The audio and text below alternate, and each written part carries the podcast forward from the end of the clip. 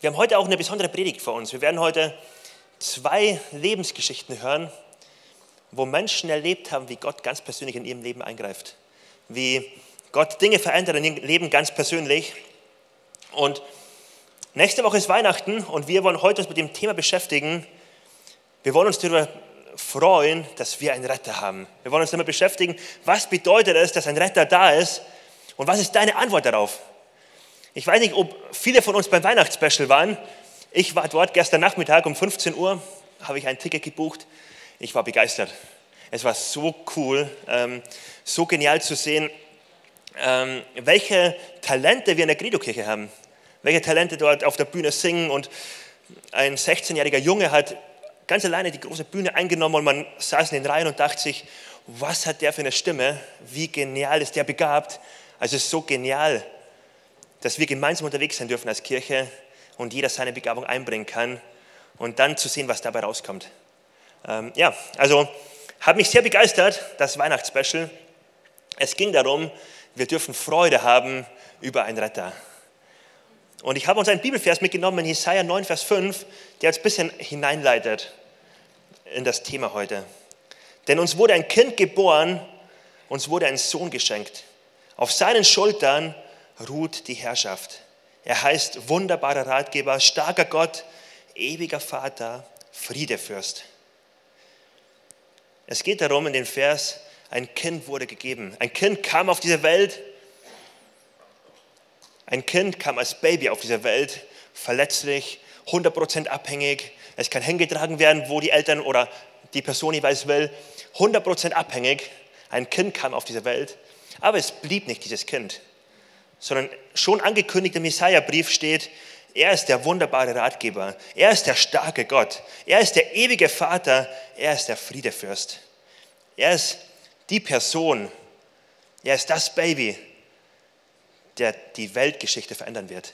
Er ist das Baby, nach dem unsere Zeitrechnung verändert wurde. Es gibt ein Vor Christus und ein Nach Christus. Dieses Kind, was auf diese Welt kam, hat alles verändert in diesem Kind, was auf die Welt kam, ist Friede zu finden, wie es in dem Vers heißt. Menschen finden Frieden, Menschen finden Hoffnung, Menschen bekommen eine neue Perspektive. Dieses Kind hat alles verändert. Und wenn wir heute an Weihnachten denken, dann feiern wir nicht, dass ein Baby auf die Welt gekommen ist. Das am Rande vielleicht auch. Wir feiern, dass ein Retter auf die Welt gekommen ist und wir feiern den Geburtstag von unserem Retter. Wir feiern den Geburtstag, unser Retter kam auf diese Welt und er ist kein Baby geblieben. Er hat mein Leben verändert. Er ist für mich der Retter geworden. Er ist für mich der Retter, der alles verändert in meinem Leben. Er hat nicht die Zeitwende gebracht, vor und nach Christus allgemein. Er hat die Zeitwende in meinem Leben gebracht. Es gibt ein Vor Christus und ein Nach Christus in meinem Leben ganz persönlich. Es gibt ein ohne Hoffnung und mit Hoffnung, ohne Frieden und mit Frieden, ohne Ewigkeitshoffnung und jetzt mit Ewigkeitsperspektive mit einem Sinn im Leben und einem ohne Sinn im Leben. Ich kenne diesen Zeitwend, die Zeitwende ganz persönlich in meinem Leben. Heute wollen wir uns eine Geschichte angucken, wo Jesus schon älter war. Er ist kein Baby in der Geschichte, die wir uns angucken. Er ist unterwegs als erwachsener Mann und er lebt seinen Auftrag. Er lebt seinen Herzschlag, der damals sein Herzschlag war, heute aber ganz genauso noch. Lukas 19, Vers 10 da erklärt Jesus ganz persönlich seine eigene Jobbeschreibung, seinen Herzschlag, warum ist er hier? Und er sagt, der Menschensohn nämlich ist gekommen, um Verlorene zu suchen und zu retten. Der Menschensohn ist gekommen, um zu suchen und zu retten, was verloren ist. Das ist seine Jobbeschreibung. Er sagt, das ist mein Herzschlag, darum bin ich auf die Welt gekommen, zu suchen und zu retten, den, der verloren ist. Ich bin für dich. Ich will dich retten. Das ist der Herzschlag von Gott. Ich weiß nicht, ob du Feinde in deinem Leben hast, ob du sie Feinde nennst oder nicht, aber Menschen, die ganz anders über dich denken, die negativ über dich denken, wo du ungern Zeit verbringst, weil du nicht trauen kannst, wo du ihnen ungern den Rücken zudrehst, weil du nicht weißt, was sie machen. Menschen, die schlecht über dich reden, das sind Feinde. Wenn Jesus sich vorstellt, stellt er sich als der beste Freund vor, als der, der die besten Gedanken hat, als der Retter, als der, der dich liebt, als der, der gute Pläne für dein Leben hat. Das ist so wertvoll, uns das bewusst zu machen. Er ist der Retter. Es ist nicht ein zorniger Gott mit einem Baseballschläger in der Hand, der sucht, wo du Fehler hast, der Fehler betont, die du hast. Ganz im Gegenteil. Er ist der Gott, der Stärken betont, der Gutes hervorhebt, der Gutes sucht und nicht die Fehler sucht. Ich lade dich ein, dein Gottesbild wirklich so prägen zu lassen von, von den Gedanken. Der Sohn des Menschen, Jesus selbst, ist nicht gekommen, er ist gekommen, Verlorene zu suchen und zu retten. Wenn wir über unseren Retter sprechen, sprechen wir nicht über eine philosophische Rettung. Im Sinne von, jetzt geht es dir ein bisschen besser hier im Leben, es ändert sich nicht viel, alles bleibt eigentlich beim Alten, aber du wirst halt irgendwann in der Ewigkeit, irgendwann, wenn du stirbst, wirst du einen Retter haben. Aber jetzt lebst du ganz normal weiter. Das ist ein ganz weit entferntes Bild. Das ist nicht das Bild, was wir als Christen haben. Das Bild, was wir als Christen haben, es gibt einen Retter und ab dem Moment, wo ich ihm begegne, wird alles verändert. Wird in meinem Leben alles neu der Retter rettet mich jetzt. Und ich lade uns ein, gemeinsam Olga zuzuhören. Ähm, Olga, komm mal auf die Bühne bitte. Sie wird uns ein bisschen mit reinnehmen. Sie wird uns ein bisschen mit reinnehmen, wie sie ganz persönlich ihren Retter kennengelernt hat. Vielen Dank, Olga, für deinen Mut. Gerne. Ja, schönen guten Abend. Mein Name ist Olga. Ich würde euch gerne mein Zeugnis erzählen, wie ich Jesus gefunden habe. Ich bin in einer nicht so christlichen Familie aufgewachsen, dennoch habe ich immer an Gott geglaubt. Und ähm, ja, je älter ich wurde, desto mehr habe ich nach ihm gesucht. Meine Fragen wurden nicht beantwortet, wer Jesus wirklich für uns ist, was er genau getan hat. Vielleicht war ich noch nicht so weit. Ähm, ja, mit 18 fing ich an, mich für Esoterik zu interessieren, für buddhistische Weisheiten. Und ich dachte, es spielt keine Rolle, wie man zu Gott kommt. Ne? Hauptsache, man glaubt an ihn, man ist ein guter Mensch, ob man jetzt durch Buddhismus, ob die Muslime durch Allah oder wie auch immer zu Gott kommen. Ja, aber je mehr ich gesucht habe, desto mehr ist mir bewusst geworden, dass ich da Gott nicht finden kann. Und desto durstiger wurde ich. Ja, bis mir dann ein Mensch erklärt hat, was Jesus für uns getan hat, dass er in Vorkasse für uns getreten ist, um unsere Sünden auf, auf sich zu nehmen, damit wir ein ewiges Leben haben, damit wir in Freiheit leben können, in Liebe. Dass er Menschen geheilt hat, befreit hat und ich habe gedacht, wow, diesen Jesus muss ich kennenlernen. Ich fing an, unzählige Jesusfilme anzuschauen, Predigten anzuhören. Ja, dann fing ich an, Zeugnisse von anderen Menschen zu hören, die aus Esoterik ausgestiegen sind. Und da wurde mir bewusst, ja, was für eine Sünde ich eigentlich die ganze Zeit betrieben habe, in welcher Finsternis ich eigentlich war. Ja, nach dieser Erkenntnis bin ich auf die Knie gefallen. Ich habe Jesus um Vergebung gebeten und bitte erlöse mich, befreie mich, wasche mich rein. Und ja, da kam er. Er hat mich berührt mit seiner gnadenlosen Liebe. Ich habe ich hab ihn wirklich ganz nah gespürt. Ich habe gesagt, Jesus, es tut mir so leid. Ich war so eine Sünderin und du, du warst immer bei mir, du hast mich immer gesucht. Ja, und dann hat er gesagt, ich habe nicht auf deine Sünden geschaut, ich habe immer nur auf dein reines Herz geschaut. Und ich liebe dich und ich habe gesagt, Jesus, ich möchte dir mein Leben geben. Ja, tut mir leid, ich bin ein bisschen aufgeregt. Ja, dann fing ich an, alles, was esoterisch war, rauszuschmeißen. Ich habe zu meinem Mann gesagt, ich möchte jetzt in die Kirche gehen, ich möchte mich taufen lassen. Er dachte, ich bin schon wieder auf dem nächsten Trip. Ich habe gesagt, nein, ich bin angekommen, ich bin zu Hause. Ja, und das heißt, einen Satz möchte ich noch sagen. Es heißt, etwas ist so viel wert, was der andere bereit ist, dafür zu bezahlen. Und wenn Jesus für uns so einen hohen Preis bezahlt hat, ohne Sünde auf diese Welt gekommen, in Gnade, in Liebe, hat er sich kreuzigen lassen, weil er unser Wert gesehen hat. Er schaut nicht auf unsere Sünden, er schaut auf unseren Wert, auf unser Potenzial, dass wir in ihm wandeln, in der Liebe, in der Gnade. Das wollte ich euch noch mitteilen. Vielen, vielen Dank, Olga. Wow, was für eine Geschichte.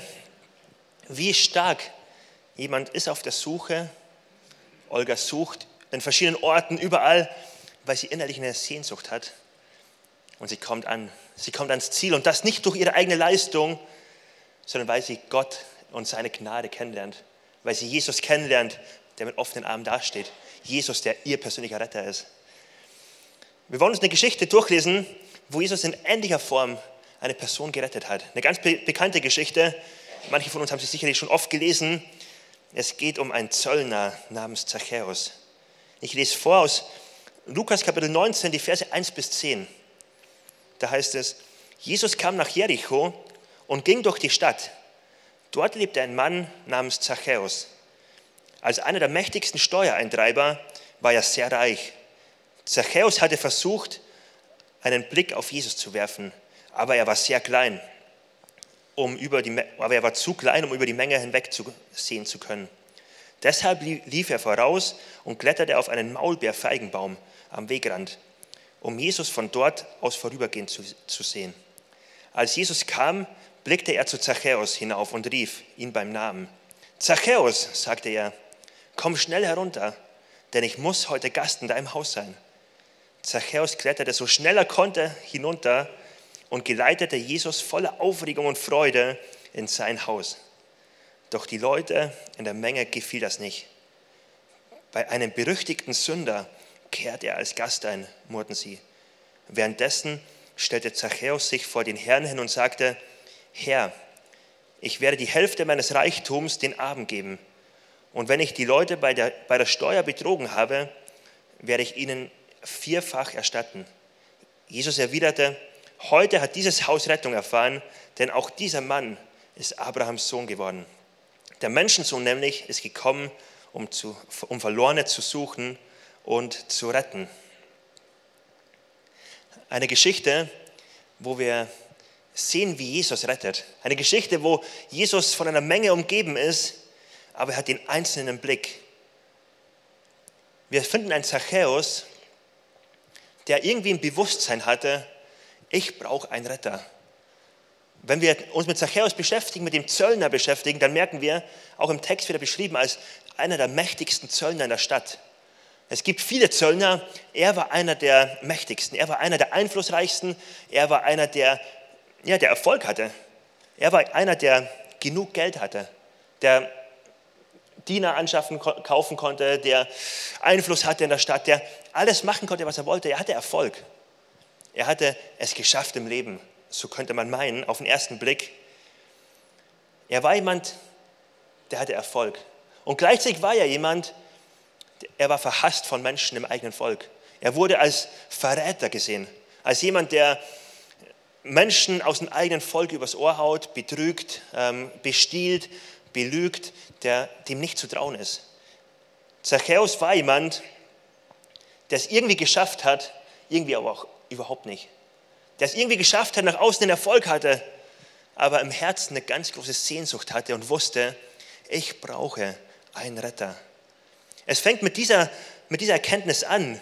Wenn wir uns über einen Retter freuen wollen, dann braucht man die Erkenntnis, ich brauche einen Retter. Ich kann nicht mein Leben leben um wirklich zum Ziel zu kommen. Ich kann vielleicht Erfolg im Leben haben. Ich kann vielleicht ein erfolgreiches Leben führen, aber kein erfülltes Leben. Es ist ein, ist ein Unterschied zwischen erfolgreich und erfüllt.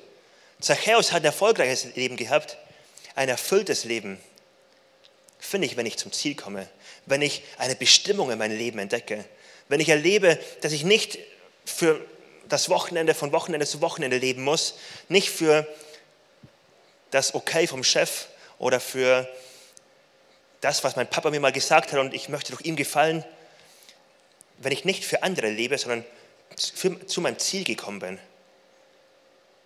Zachäus wusste, ich brauche einen Retter. Und das führt ihn dazu, dass wir lesen, Zachäus hat einen Blick auf, versucht, auf Jesus zu werfen, aber er war zu klein, um über die Menge sehen zu können.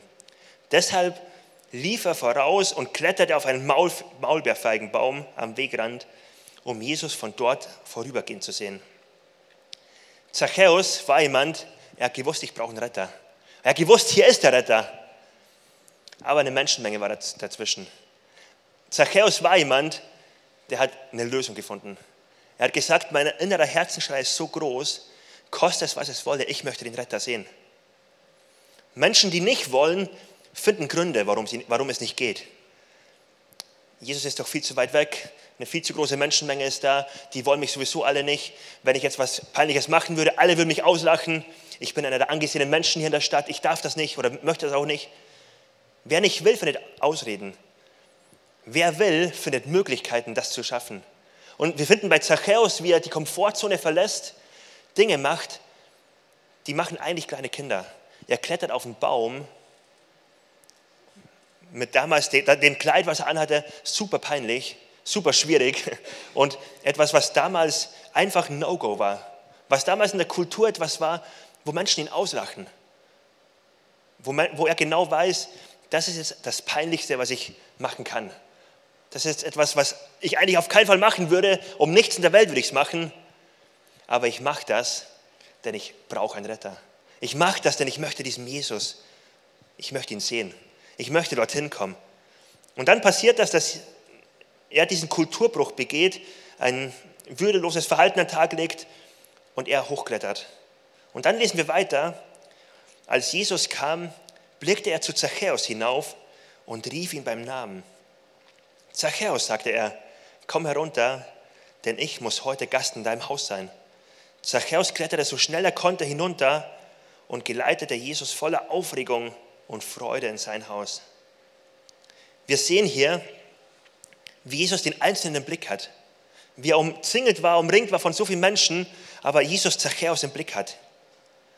Und was mich so berührt dabei, er spricht ihn bei seinem Namen an. Er sagt, Zachäus, komm runter. Und wenn man dann weiterliest, dann merkt man, doch die Leute in der Menge gefiel das nicht. Bei einem berüchtigten Sünder, Sünder kehrte er als Gast ein die Menschen um ihn herum, um Zachäus herum, sprechen ihn gar nicht bei Namen an. Die sagen einfach nur, er ist bei diesem Sünder. Er ist bei diesem Verräter. Er ist bei diesem Lügner, bei diesem was auch immer. Die sprechen ihn bei seiner Sünde an. Die sprechen ihn bei seinen Taten an. Die reduzieren ihn auf das, was er gemacht hat. Jesus weiß ganz genau, mit wem er es zu tun hat. Er kennt ganz genau den Dreck, den Zachäus am Stecken hat. Er weiß genau, wer vor ihm ist. Und er ruft ihn beim Namen und sagt, ich möchte dein Gast sein. Ich möchte in der damaligen Kultur, ich möchte dein Gast, ich möchte dein Freund sein. Ich möchte mit dir Zeit verbringen. Mein Herz schlägt für dich. Ich sehe dich und du bist mir wichtig. Jesus begegnet ihm dabei. Er hat den einzelnen Blick und gibt ihm eine Chance. Er ruft ihn nicht dabei und sagt, komm du Sünder, komm mal zu mir. Ganz im Gegenteil, er ruft ihn beim Namen und sagt, Zachäus, du bist mir wichtig. Ich kann dich wiederherstellen. Ich bin der Retter. Ich bin für dich gekommen. Das steckt in dieser Botschaft. Ich weiß nicht, wie das Gefühl damals von den anderen Menschen war um ihn herum. Aber sie haben gesagt, wie kann Jesus nur bei diesem stadtbekannten Sünder einkehren? Wie kann er nur bei ihm Gast sein? Ich glaube, alle in der Runde, alle, die um den Baum rumstanden, dachten sich, ich habe es mehr verdient als er. Jesus hat sich jetzt den rausgepickt, der es am aller, allerwenigsten verdient hat. Jesus hat sich den rausgepickt, aber ich habe es doch verdient. Aber ich habe doch gute Leistung getan. Wir Menschen ticken ganz oft so, dass wir denken, der verdient es nicht. Aber ich muss mich doch anstrengen, um es zu verdienen.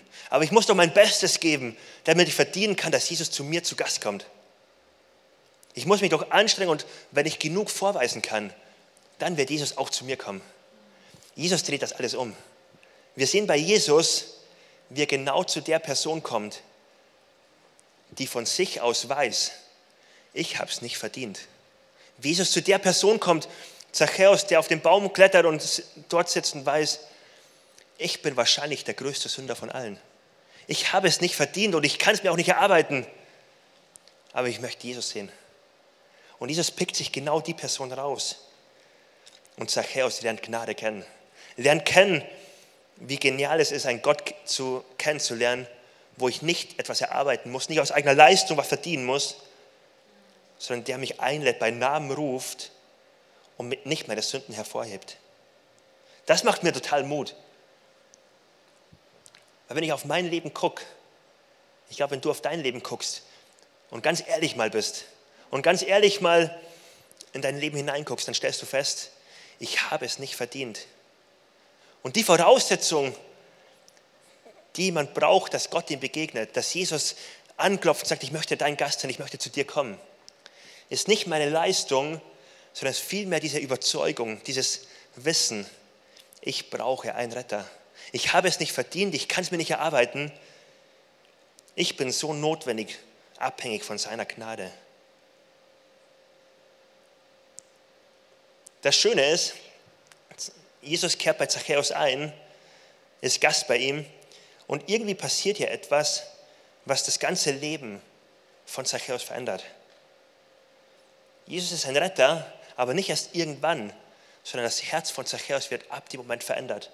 Da fängt eine Herzensveränderung an, die ab dem Moment nicht aufhört, wo Zachäus Jesus immer ähnlicher werden kann. Wir sehen dann, wie Zachäus reagiert, nachdem Jesus zu Gast war.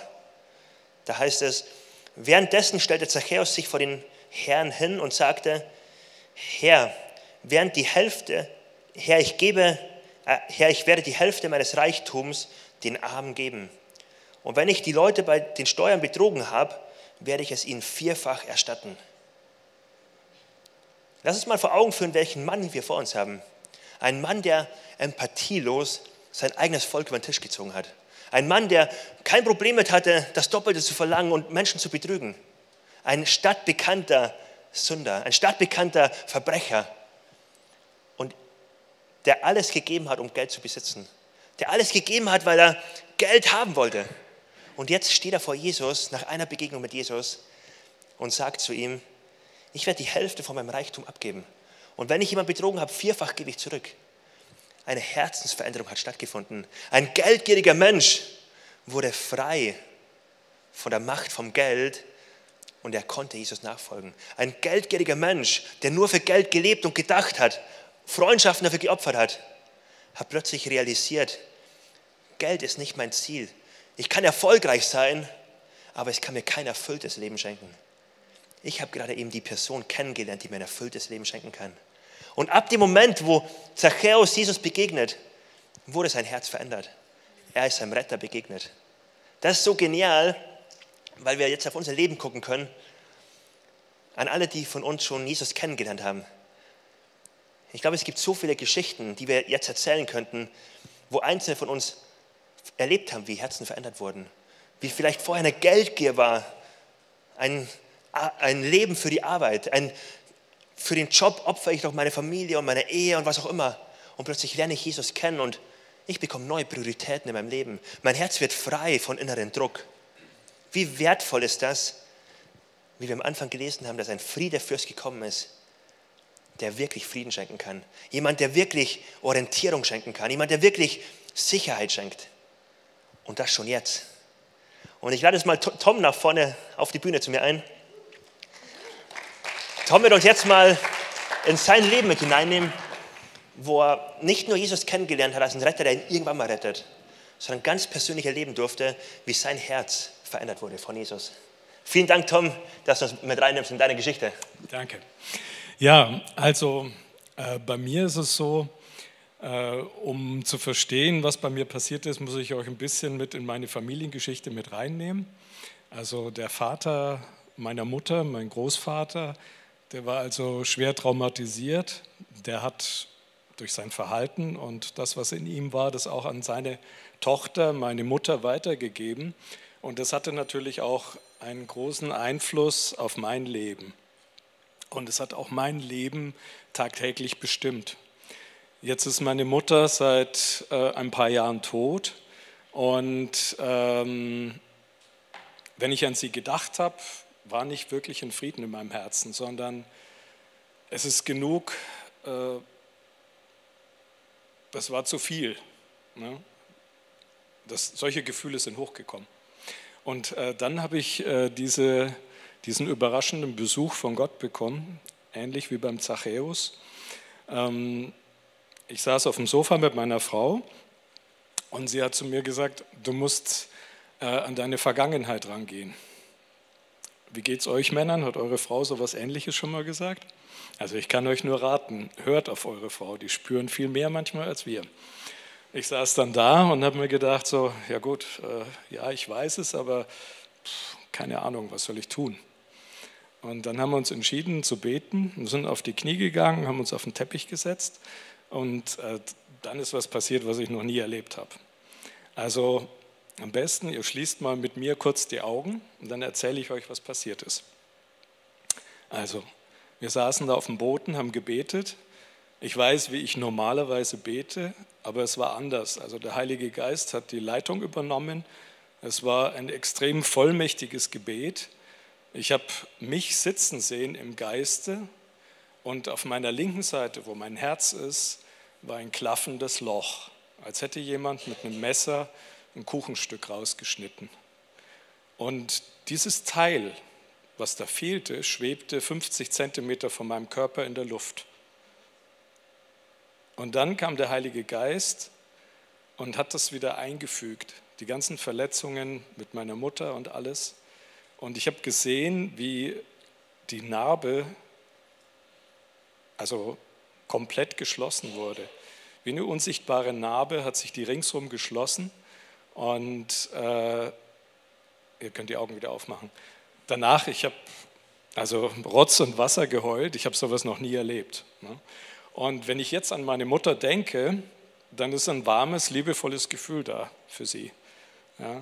Und ich kann nur jeden ermutigen, äh, auch die Vergangenheit anzugehen, auch wenn es schwerfällt, bestimmte Gefühle oder Situationen wieder rauszukramen und zuzulassen, weil Gott kommt eines Tages, wo du es nicht rechnest und berührt dich und heilt was in dir, was du nie gedacht hast, dass es möglich ist.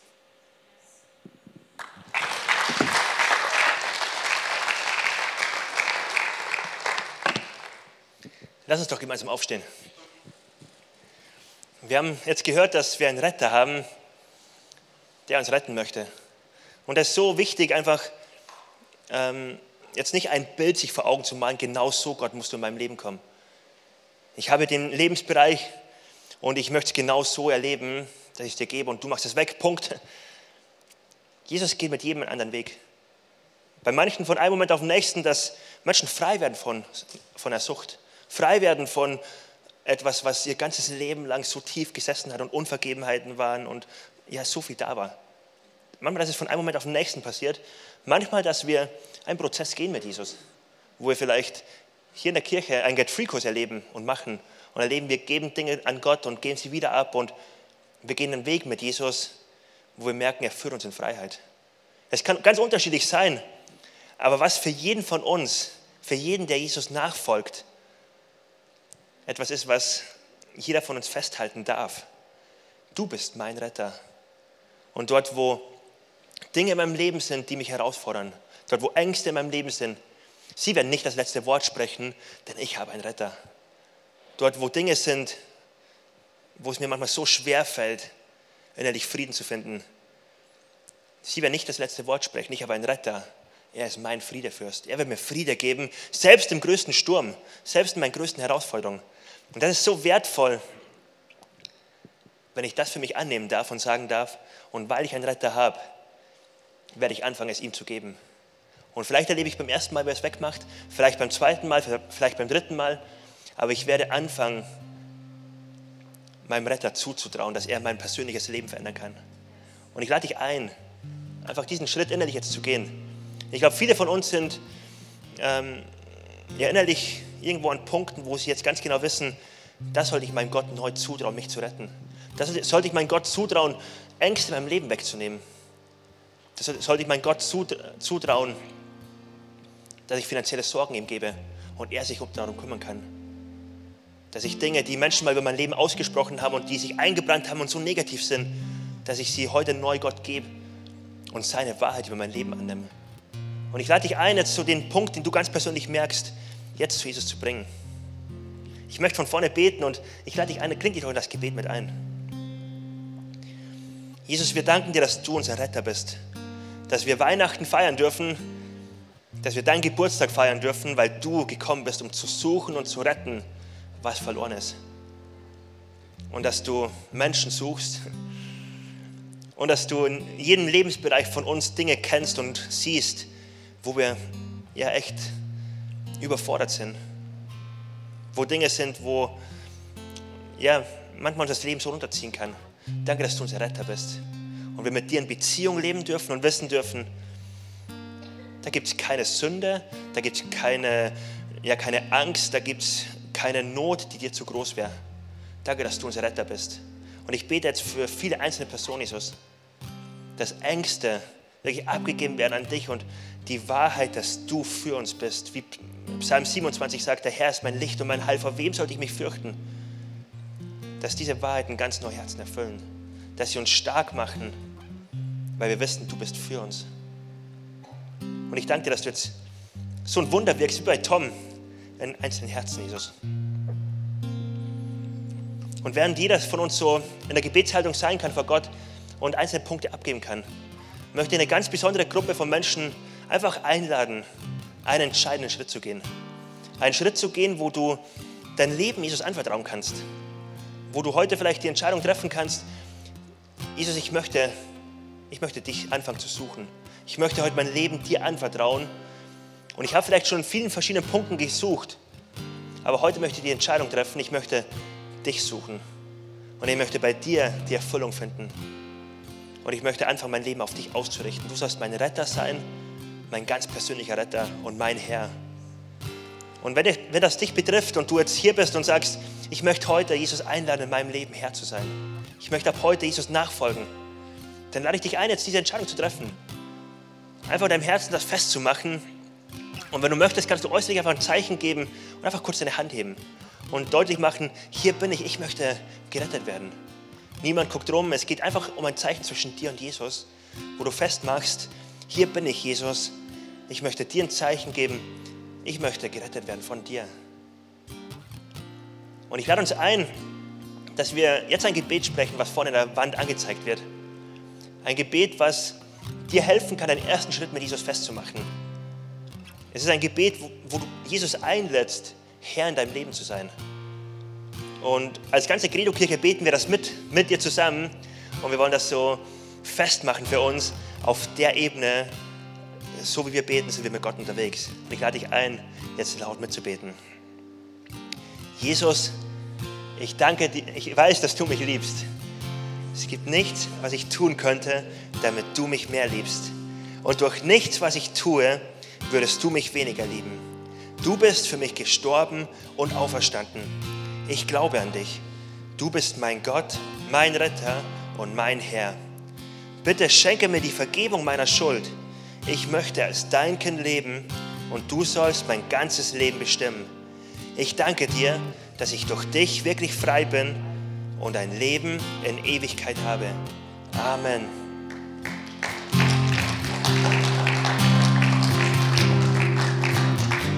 Wenn du jetzt diese Entscheidung getroffen hast in deinem Herzen und sagst, ich möchte ein Leben mit Jesus starten und jetzt dieses Gebet mitgebetet hast, dann ist das der erste Schritt. Der erste Schritt, wo du Jesus einlädst und ab jetzt eine Reise beginnt. Ein Weg beginnt, wo du Jesus besser kennenlernen kannst und erleben darfst, wie er dich ganz persönlich rettet. Wie er dir ein neues Leben gibt, was du von jetzt an haben kannst und Ewigkeitshoffnung haben kannst, weil er dich rettet. Aber auch, wie er Schritt für Schritt einen Bereich nach dem anderen in deinem Herzen angeht und Ängste wegnimmt, Sorgen wegnimmt, falsche Prioritäten wegnimmt und dein Herz immer mehr frei macht. Und da lade ich dich ein, wenn du jetzt den Weg angefangen hast, dann solltest du auf keinen Fall den Weg alleine weitergehen. Wir sind zusammen unterwegs, wir ermutigen uns, unterstützen uns gegenseitig und wir würden dir gerne eine Starter, ein Starterpaket schenken, eine Bibel, einige Infos, die du brauchst, wenn du jetzt Jesus nachfolgen willst. Wir würden dir, dir anbieten, dich ganz persönlich zu unterstützen, für dich zu beten und wir laden dich ein, einfach, wenn du rausgehst, auf der rechten Seite, einfach beim Infopunkt zu sagen, ein Mitarbeiter, ich habe die Entscheidung getroffen und wir würden es lieben, dir ein Starterpaket zu schenken. Oder sprich einen anderen Mitarbeiter an, sprich mich an, aber bleib nicht für dich alleine. Und das, was du unbedingt nochmal machen solltest, ist, komm nächste Woche wieder. Lass uns gemeinsam an Heiligabend, Weihnachten, ähm, Gottesdienst feiern und gemeinsam unterwegs sein, uns gegenseitig unterstützen, gemeinsam Jesus feiern. Es ist so gut, gemeinsam unterwegs zu sein. Und jetzt lade ich uns ein, wir wollen zusammen in den nächsten Lobpreissong Gott alle Ehre geben, ihn groß machen.